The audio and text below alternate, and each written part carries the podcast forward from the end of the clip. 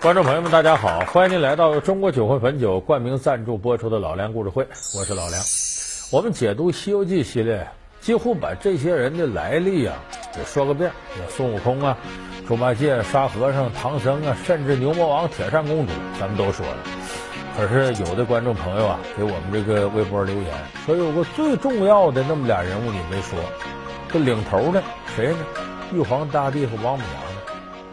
但凡中国这神仙一提到神仙体系，也像我们现实世界里边，你离不开那行政长官，就顶级的领袖皇上。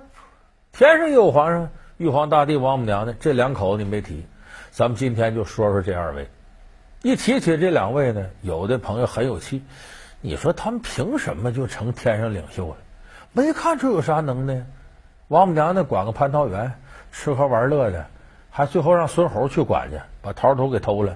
玉皇大帝不用说了，他天天发号施令，有的时候刚愎自用，怎么看都像个腐败分子。孙悟空一挡上去，趴桌底下喊：“速请如来佛祖！”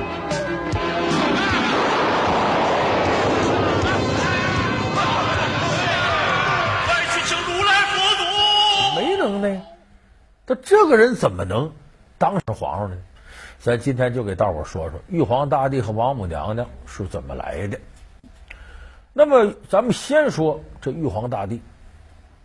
你看这孙悟空打上天有句话：“皇帝轮流坐，明年到我家。”常言道：“皇帝轮流坐，明年到我家。”你快叫玉帝老儿搬出天宫，把尊位让给我坐。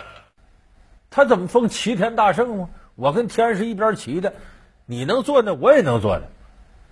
这时候，如来佛祖来了，把孙悟空给收拾了。收拾之前，他对孙悟空说了一番话：“你这猴精，不知你有何本领，敢占天宫圣境？哼，我的手段多着呢，我有七十二般变化，万劫长生不老，会驾筋斗云，一动就是十万八千里，如何做不得天位？